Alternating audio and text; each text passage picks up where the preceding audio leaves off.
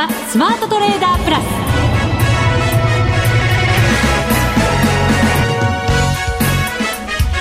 全国のリスナーの皆さんこんにちは。内田まさです。ここからの時間はザ・スマートトレーダープラスをお送りしていきます。それではこの方にご登場いただきましょう。国際テクニカルアナリスト福永博之さんです。こんにちは。よろしくお願いします。よろしくお願いいたします。お願いします、えー、さてはい。日経平均株価今日も安くなってしまいましたが。うんちょっとやっぱり昨日のトヨタの勇み足ですかね残念ながら。本当そうですね。まあ某国営放送が昼間のうちに伝えなければ また違った動きだったかもしれませんけどね。そうですよね、はい。まあそこを攻めても仕方がありませんので。確かに。はい、はい。ここからの見通しまたどんな戦略で攻めていったらいいか、はい。福永さんには今日たっぷりまたお話を伺っていこうと思います。ね。まあちょっとね教訓まあトヨタの話を教訓にするとすると、え。まあやっぱり中身を見なきゃダメだってことですね、あのリーマンショック前の水準にね回復したとか、ええ。ああいうこう見出しに踊らされちゃダメだっていうことなんですよねそうですね。株に関して言えば、ん。はい。なんか今私が叱られた気分でちょっと気分が しょぼーんと。そんなことないですけどね、まあ、ただ昨日あれで買った人は、ええ。やっぱり今日ね株が上がらないとこ見ると、まあ、寄り付きちょっと上がりましたけどね、あれを見るとなんでって思っちゃうじゃないですか。はい。ね。それがやっぱりマーケットそのもののそのセンチメントを悪くしていくというね、あのことにつながっていくので、え。まあやっぱりあの、まあ、これも例えとしていいかどうか分かりませんがやっぱ勝負はこれ勝負じゃないんですけどね。勝負は下駄を履くまで分からないって言うでしょ、ね、あのちゃんと勝負が終わった後履物を履いて外に出るまでは本当に勝ったかどうか分からないというね、はい。まあ、そういう、まあ、例えがあるんですけども、まあ、あんまいいあ話じゃないですけどね。まあでもやっぱり株式市場もやっぱりあのああいうその報道でですね、えーまあ、いろいろお大きくこう、ね、取り上げられましたけど、はい。結果的にやっぱり中身見てみるとコンセンサスに届かないとかね、まあ、その辺がやっぱり株式市場今非常にこうナーバスというか神経質なので、はい。まあ、そこをちょっとやっぱりいいこれからもしっかり見ていかないとダメなのかなっていうところになりますよね。ですね。ちょっとテンションが下がったところでいい話もあります。おいい話。そうです。はい。これを言いたかったんです。11月からこの番組、リニューアルいたしますまあ今日からですけどね。あそうですね。そうです。今日からです。はい、、はい。つもあの個人投資家の方と非常に近いところで番組を作ってきましたがそうですね。はい。さらにもっと踏み込んで。踏み込んで。踏み込んで、はい。もっと近いところでええ。番組を作っていこうじゃないかということになりました。いいですはい、そうなねんですよ。実はですね、はい。FX 友の会という FX の中では本当に有名なうん。FX をやってる方々の集まりがあるんですね。はい。その FX 友の会の皆さんにもご協力をいただきまして、うん。個人投資家の生の声をですね、はい。ドーンとお伝えしていこうと思っています。いいじゃないですか。ねよりやっぱりリスナーの皆さんにも聞きたい話とかね、はい。あのよりこう話題が身近になっていくということになるでしょうからね、そうなんですよね、はい。今週はですねね。というか今日は FX 友の会、はい。その代表世話人を務めている、はい。七子さんに電話でお話を伺う予定となっています。おおそれ楽しみですね。そうなんです、はい。以前私もですねテレビに出てたのを拝見して、はい。わあこの方に一回話を聞いてみたいと思っていたので、はい。今日は夢が叶います私の。お夢が、はい、そうなんですよ。うん。はい、ぜひ皆さんも楽しみにしていてください。そうですね。またですね、今後もですね、あ高機能ツール MT4 を使いこなそうということで、はい。えースペシャルゲストもおこの番組呼んでいこうと思ってるんですね。えー、花子ちゃんという、あのーラジオ日経ではもうおなじみになりました女の子がいるんですが、月に1回最終週に出演しまして、FX ダービーにも今後参加してくれるということになりますので、このあたりもご期待いただきたいと思います。女性が活躍してますね。ねえ女性の時代？さんといい花子さんといい。内田さんといい。いやー来ましたね。前に出なくていいって言われそうなので番組進めていこうと思います、この番組を盛り上げていただくのはリスナーの皆様です。プラスになるトレーダーになるために必要なテクニック心構えなどを今日も身につけましょう。最後まで番組にお付き合いください。この番組はマネックス証券の提供でお送りしますスマートトレーダー計画。よーいドン。ザ・スマートトレーダー計画用意ドン。このコーナーでは、マーケットの分析を福永さんに伺います。よろしくお願いいたします。はい、よろしくお願いします。株の話が出ました。トヨタの話も出ました。これを教訓にということになりましたが。そうですね。あの、まあ、その利益水準云々ということはよく、あの、まあ、新聞にも言われますしね。うん、まあ、ただ、その株式市場で何が、こう、要するに何をもとにみんなが売り買いをしているかというふうに考えると、はいやっぱりあの、先行きなんですよね。うんで、基本その、まあ、先行きに対してみんなが楽観的な見通しがあるからこそ、うん、どんどんこう、上値を買っていくという流れがこうできるわけですよね。はい、で、これは為替市場でも同じことが言えて、うん、まあ、やはりドルが高くなるとか、あるいは円が高くなるとかですね。まあ、そういったその、先行きに対する期待感だとか、まあ、実際にその、時給でですね、やっぱり買われるということを、まあ、要はその、シチュエーションとして、状態としてですね、やっぱりそれがこう、周りにこう、実際にあるという状態が、まあ株価にしろ、為替にしろ、まあ上昇していく状態だというふうに考えるわけですね。はい、で、そうなりますと、あの、ある程度、みんなが知ってる情報とか、うん、知ってるその内容っていうのは、まあ、要は先に買った人たちにとってはですね、あまり目新しい材料にならないわけですよ。織り込み済み。いわゆるね。いわゆる。そうです、そうですね。うん、ですから、その、まあ、あの、為替の場合ですと、経済指標で織り込み済みとか、はい。それとか、あの、サプライズで上がるとか、うん、っていうことよく言われますけども、要するに反応が大きいのはやはりサプライズっていうことになりますから、はい、そうなると、今回のトヨタの決算は、まあ、一部の人にとってはサプライズだったかもしれないんですが、株式投資をやっている、あるいはトヨタを実際に本当に買ってる人たちにとっては、まああんまりサプライズじゃなかったと。うん、で、これはその日経平均株価にも同じことが言えると思うんですけども、まあ、今年のね、あのー、まあ、あ初めから、今期は、あまあ、3割から下手すると5割ぐらいの増益になるかもという話が出てましたですよね。はい、で、結果的にそのいろんな企業業績の発表を見てますと、もちろんあの、ある集計ですと、えー、っと、3割ぐらいの会社が、あの、情報修正してるみたいですね。うん、まあ、先週ぐらいまでの発表の分でですね。はい、まあ、そうなりますと、非常に、えー、まあ、いい、えー、決算だったということは言えるんですけども、まあ、よく言われます、あの、事前の期待。これが、やっぱり高くて。うん、ですから、最初にそういうふうにもう5割伸びるとか3割伸びるとかって言われてる時には、3割じゃダメだってことですね。あるいは5割伸びても、まあそれでトントンかなと。はい。いうふうに、まあ株式市場は考えるってことですね。そうですね。はい。ですから、一方でですね、成功エプソンだとか、えー、もうあれなんかはもう予想外の大幅増益。よかったですよね。ねねですから、当日はストップ高会議杯で値がつかず。はい。で、まあ翌日、昨日もね、いい値動きでしたし。そうでした。あの、同じようにプリンターとか作ってるブラザーは、はい。値下がり率トップまで売られてましたからね。ねえー、まあ、あちらの方はね、為替の結果的にはこう予約をしてしまったために、えー、恩恵があまり受けられなかったと。そうなんですね。ユーロのところがちょっと読みがね。はい、そうでしたね、うん、ですから、そう考えるとですね、やはり、あの、ある程度、こう自分が買ってってどうこうということではなく、これまで買ってる人たちは何を材料にして買ってるのかとか、うん、あるいは今売ってる人たちは、あの、何を材料に売ってるのかっていうのを、やっぱある程度考えないといけないですよね。ですから、まあ、あの、株式投資にしろですね、あるいは為替にしろ、この投資っていうのは、なんか車の運転に似てるかもしれませんね。車の運転ですか、はい、まあ、要は、あの、道をずっと走っていくんですけど、ええ、周りからなんか出てきたりとかするじゃないですか。急にね。車が出てきたり、ええ、あるいは信号になって止まらなきゃいけないですしね。はい、で、そうやってこう、まあ、進んだり止まったり、あるいは曲がったり U ターンしたり いろいろするわけですよね。えー、となった時にあの自分を中心ではあるにせよですね周り見てるわけですよね。そうですね、えー、前も見ながらサイドミラーも見ながらバックミラーも見ながら後ろも見ないといけないでしょうね。気使って運転します。えー、今のバックミラーで言うとやっぱりあの自分がこう買っていく中で、えー、まあ投資家の方ですね。えー、そうしたところで、こう、はしごを外されるとかよく言うじゃないですか。はい。まあ、あの、後ろ振り返ったら誰もついてこなかったとかね。自分が一番最後だった そうそうそうそう。拳銃を買っちゃったとかね。そういうようなことはよくあるので、えー、えー、まあ、新興市場の銘柄の時には特に多いんですけどね。まあ、ですからね、そういうふうに考えますと、まあ、ちょっとこう、今回の、うん、えー、日本企業の決算、悪くはないんだけども、やっぱり事前の期待に届かないというね。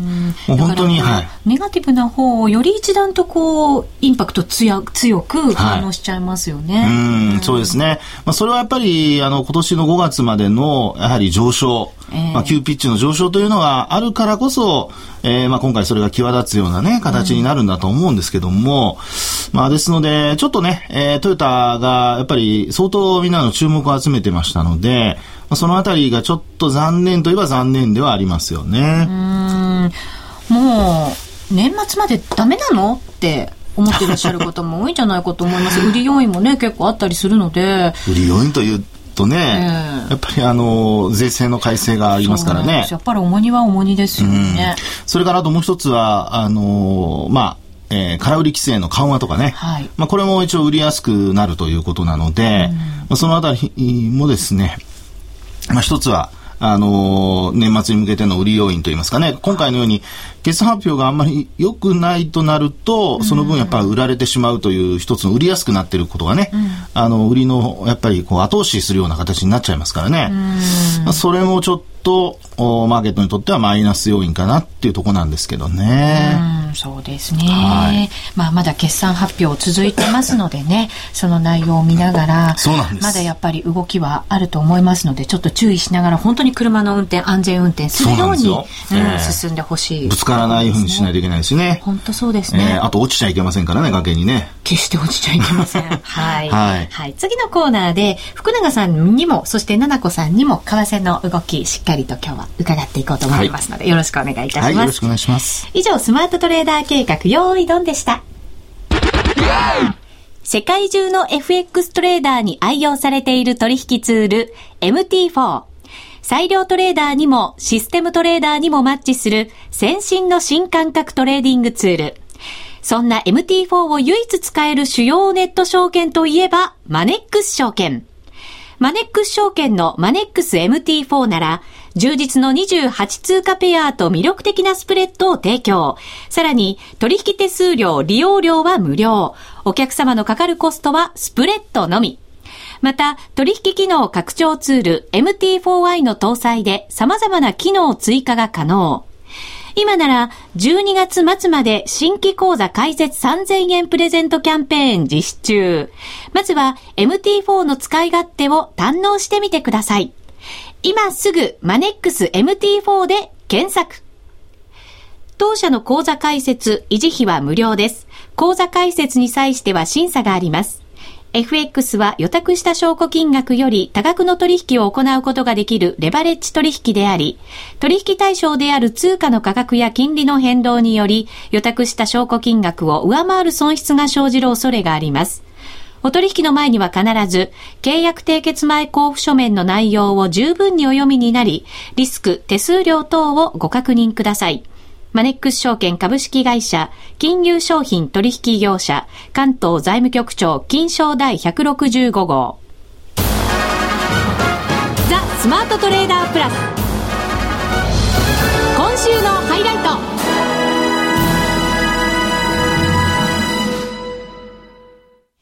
ザ・スマートトレーダープラス今週のハイライトです。新企画。新企画、はい。個人投資家の皆さんに投資手法し、言えなかった。いやいや投資手法、いや、今日が初めてですら、ね。らしからぬ。そうですね。はい、あ、まあ、それなりに。いやいやいや 個人投資家の皆さんに投資手法や今後の見通し、戦略などについてお話をお伝えしていこうかと思っております。はい。はい。さあ、今週ですが、FX 友の会、はい、世話人、そして発起人でいらっしゃいます、ななこさんに電話でお話を伺っていきます。ななこさん。あ、どうも。こんにちは。こんにちは。どうぞよろしくお願いいたします。お願いします。お願いします。やっぱり関西の方ももう寒いですか？あ、そうですね。あの、やっぱり夜になったら結構あの、ぐんと気温が下がるというか、はい。風邪ひかないように気をつけてください。そうですね。はい。はいさて、七子さんといえばもう FX 友の会というふうにつながる方がほとんどだと思うんですが。そうなんですか？そうだと思います。有名人です。はい。FX 友の会って、一体どんな活動してるのかを、はい、でも知らない人も多いと思うんですね。すねなので、教えていただいてもいいですか？はい、あのーまあ、簡単に言えば出会いのトレーダーの出会いの場ですね。出会いの場。はい。結構あのトレードをしてる人ってあの孤独な人が多いというかあの 孤独って言ったらあの家庭環境はあの明るくても。でもあのトレードをするっていうと周りにトレードをしてる友達がいないとかそういう方が多くて、えー、はい、私自身も始めた頃はあのやっぱりあのトレードをしているお友達がいなかったので、えー、そういうお話ができる人がいたらなっていうふうに思ってたのでそこでこう、えーまあ、お友達ができればいいなってそういう会があったらいいなじゃあ自分で作ろうみたいなそういう感じですね。うん。そうするとじゃあ最初はきっと少人数だったと思うんですけど。あそうですね。あの最初はあの佐藤さん佐藤隆夫さん、はい、あのまあ、もうすごくあの大先輩の素晴らしい方がいらっしゃるんですけど、ね、佐藤さんとあの始めたワイン会があのきっかけなんですね。えー、でそこからあの56人で始めたあの、まあ、本当にオフ会ですね。そこからが始まりなんです。オフ会とはいえ、佐藤さんが加わるとすはい、すごく大物が入った感じの オフ会になりますよね。そうですね。いきなり大大物からスタートというか。でも佐藤さん、あの、ね、気さくな方ですからね。え、そうなんです。はい。はい。ね、こよなくワインと車を愛す方ですよね。見かけはダンディーですね。そうです、そうです。本当大好きです。今どれぐらいの人数になられたんですか？うん、あの、特に組織化しているわけではないので、なんかすごい団体のようなんですが実はあの本当に年にあの2回開催しているのでその時のあの友の会というあの会に来ていただければあの、まあ、毎回そうですね150人とか200人とかなんかどんどん増えていってるんですけど、まあ、延べ参加人数にしてみたらもうすごい人数ですよね。はい、いろんなところで FX のトレードの話で盛り上がって、はい、かなりでもすごく楽しい会になってるんじゃないですか？はい。あのメインは宴会の方なんで 出会いの場なんで。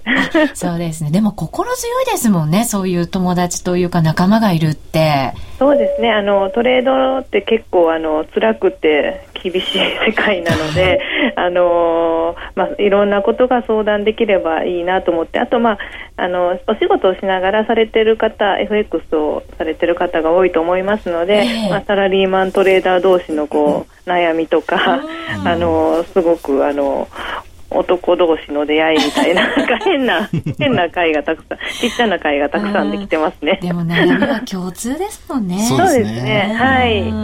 年に2回開催してるというふうにおっしゃいましたけど、はい、これだから、宴会もありながら、でも勉強にもなりつつということになるわけですね。そうですね。メインはもちろんあの宴会と出会いなんですが、えあのせっかく有名な講師さんとかがあの無料であの来ていただけるのでせっかくなんで話してほしいなってお願いしてみたら、え、結構あの皆さん快くお話しいただけるようになりまして、でまあ、勉強会もあの宴会の前に6時間とか5時間とか開催するのがなんとなくこう、いつものパターンになりましたね。ああ、結構じゃあみっちり勉強して、それから宴会に突入っていう、そんな感じなんですね。そうそうですね。皆さん、こう、自分のトレードの、まあ、あの、やり方っていうか考え方を、あの、まあ、まあ、披露するというか私はこういうやり方でやってますっていう、まあ、アドバイスというかきっかけ作りになるようないいお話をさあのしていただけますね。うん、年に2回しか行けるチャンスはないと思うんですけど、近々で行けるのはいつかありますか？うん、そうですね。あの、今月の30日に大阪の方で開催するんですが、はい、もうちょっと、あの、いっぱいなんですね。すいません。来年を待たないといけなさそうですね。うん、そうですね。あの私が気まぐれにあの来年は東京で6月なんですけど、えー、あのそれまでにあの気が向いたら何かこう集まりをするので、あの常にブログを見ていただけるかあのもしくはブログの横にひっそりとメルマガ友マガ登録のフォームがありますので、はい、そちらに登録していただければあの気まぐれにメールが 来るかもしれないという。そんな感じですね。はい。番組の今ブログにもですねリンクを貼らせていただいたので、はい、はい、そちらからもぜひあのリスナーの皆さん行っていただければなというふうに思います。はい。えー、さてさてその回はあの初心者から上級者の方まで本当に様々な方々いらっしゃると思うんですけれど、はい、その上達のために何かこう情報交換してることって大事なことってありますか？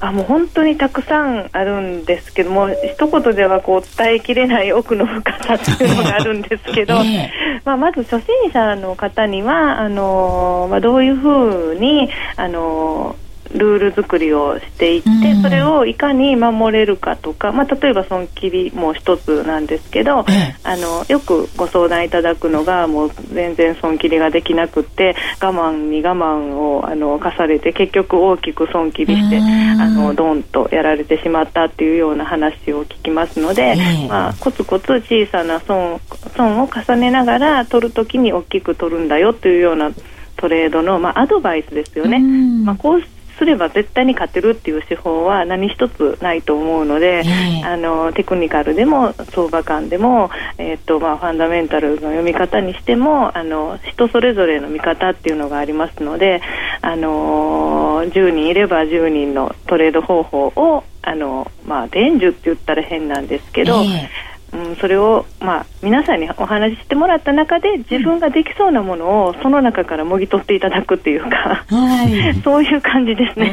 なるほど。はい、えー、っと福永さん、ここからあの、はい、奈々子さんのトレードについてちょっとお話を伺っていこうと思うので、福永さんも、はい、別の視点から 明かしていただけるんですか？明かしてもらおうと思うんですよね。なので、突っ込んじゃってください。え、ななこさんはどんなトレードスタイルでいつもやられてるんですか？そうですね。あの、まず、あの、旬なトレ、まあ、あの、通貨ペアを見つけるっていうところなんですけど、うん、今日であればもう絶対にもう、あの、何が何でも ECB ですよね。ユーロ絡みですか？そうですね。で、あのー、まあ、その後のドラギさんの発言がどうかとかっていうのを、あのー、まず気にしてるんですけど、春夏通貨ペアを、まあ、見つけてというか、あのー、なんかこう、ドル、ドル円ばっかりやってるんじゃなしに、ドル円動かなくなって分からなくなったら、もうちょっとドルストレートばっかりにしたりとか、あの少し前ならばオージードルとかが結構良かったですよね、もうすごく下がったし、でまたちょっと今反発してっていうような、そういうこうあの大きめのトレンドにな乗れるように、あのー、まあ、大きめのトレンドに、まあ、乗れたらすごくいいんですけどね、アベノミクスもそうでしたけど、まあ、旬な通貨ペアを見つけて、で、まあ、あとは日々のトレードなんですけど、えー、そうですね、あの、メタトレーダーをいつも、まあ、チャートは見てるんですけど。使ってらっしゃるんですね。はい。もう、周りでも結構メタトレーダーを使ってる方はいらっしゃるんですけど、えー、まあ、その中に、えー、そうですね、まあ、どんな、あの、テクニカルでもいいと思うんですけど基本は、えー、ボリンジャーバンドと、うん、あとはトレンドラインですね、うん、で、まあ、すごく気にしてるっていうのが、まあうんまあ、安値とか高値とかあの一番その皆さんが気にされてるポイントの価格っていうのは重視してますね。うんなるほど、はいメタフォーを使ってるっていう、マネックス証券でもね、メタフォー始めてますからね。ねはい、ぜひ皆さんそちらも使ってほしいなと思いますよ。えええ、絶対おすすめですね。周りの方は、ほとんど友の会に来られる方も、うんもう9割の方がメタトレーダー使ってますね。えー、あ、そうなんですね。はい。私がここでこんなに驚いちゃいけない。全然もう本当にもうスタンダードだと思いますよ。そうなんですね。はい。ななこさん、はい、これからいろいろあの、何回もご出演いただいてお話は伺っていくつもりなんですけど、はい。今晩どうやって攻めましょう？今晩はね、あの、まあもう決めてることがあるんですけど、えー、まあもう具体的なデイトレ戦略っていうことなんですけどね、まああの、ユーロドルの戻り売りをまあ、しようかな、まあ、ユーロドルはあのショートでっていうふうに思ってるんですけど、はい、今の価格ってすごく中途半端な、まあ、真ん中にいますよね。1.3516そうなんですけど今はちょっとまだ売りにくいと思うので、ええ。あのー ECB の金利政策発表は、まあ、今回はあの据え置きだと、まあ、エコノミストの人も皆さん言ってますけど、うん。きっときっと据え置きだろうなっていうことでそこは想像しておいてで、まあ、据え置きだよって発表があった直後からの動きですよね。そこを、あの見ながら、あとはドラギさんがこうひょっこりと出てきて会見を始めるっていう感じなんですけど、それをこうあの、まあ、友人のトレーダーとかと LINE やスカイプでつながってますので、はい。あの速報がこう入るんですよね、まあ、今、ドラギさん、こんなこと言ってるみたいな感じ。で、まあ、あの来月の利下げがあるかないかっていうところの、まあ、そういう会見のこう答えですよね。うんそれを言った、まあ、直後にもきっともう価格は動き出してると思うんですね。はい。で、まあ、あの、一番気にしてる、まあ、前回の高値を、まあ、そこまではいかないかな。1.3833とかはいかないと思うんですけど、ええあの、まあ、すぐに、あの、利下げなんかしちゃったら、もうすぐにその安値の1.3442でしたっけ？そこはもう超えてくると思うんですけど、ええ。結局まあ、大きなレンジをそこと見ておいて、今日は1.36あたりまで到達するかどうかっていうのをすごく見てまして、はい。でできたらその辺あたりからあの、まあ、売れたらいいかなって思ってるんですけど、なるほど。はい。まあ、ドラギさん次第ですね、ドラギさん次第です。うん。あどうぞどうぞはい、あはい、あとは、まあ、いろんなあのフィボナッチのその数字とか、まあ、直近の高値とかも結構1.36の手前ぐらいにありますので、はい。まあ、その辺のストップロスをどんな風に巻き込んでいくのかなっていう値動きも見つつん。売りたいなと。やっぱシナリオが重要ですよね。そうですね。最初にね。どうしようかな頭のっていう。中で、ええ。結局どっちかにしようって決めておかないと、あのーブレちゃうと思いますので、もう戻ったら売るぞっていうふうにも決めておいたら、もうそっち方向でやるって決めないと、はい。まあ、変なことしてるとおまけ、まあ、変なロス繰り返して結局お金減らしちゃうような感じになるんでうん。まあ、あの自分がずっずっと辿ってきた道ですのでいまだにやりますけどね。そうか、こういうシナリオ作りが大事なんですね。はいななこさん、これからもまたいろいろ教えてください。もうすいません、本当に私なんかでごめんなさいありがとうございました。お待ちしておりますまたまはい楽しみにしております。ありがとうございありがとうごます。ざいます。はい。花子さんにお話を伺いました。みんなで参加、今週のミッション。さて、今週のミッションです。はい福永さんの新刊本を手にしようです。これちょっと聞いてる人いきなりこれ話題が変わってびっくりしてるじゃないですか。びっくりしてますか、ねテンポよくね。はいテンポよくね はいそうです、そうです。えはい。福永さん、ええー信用取引の本を出されたということですよね。そうなんです。あの、まあ、今年の1月からですね、ルールが改正になりましたけども、はいあの、先ほども冒頭にお話ししましたように、11月5日から、まだあの、空売り規制とかが変わってるんですよね。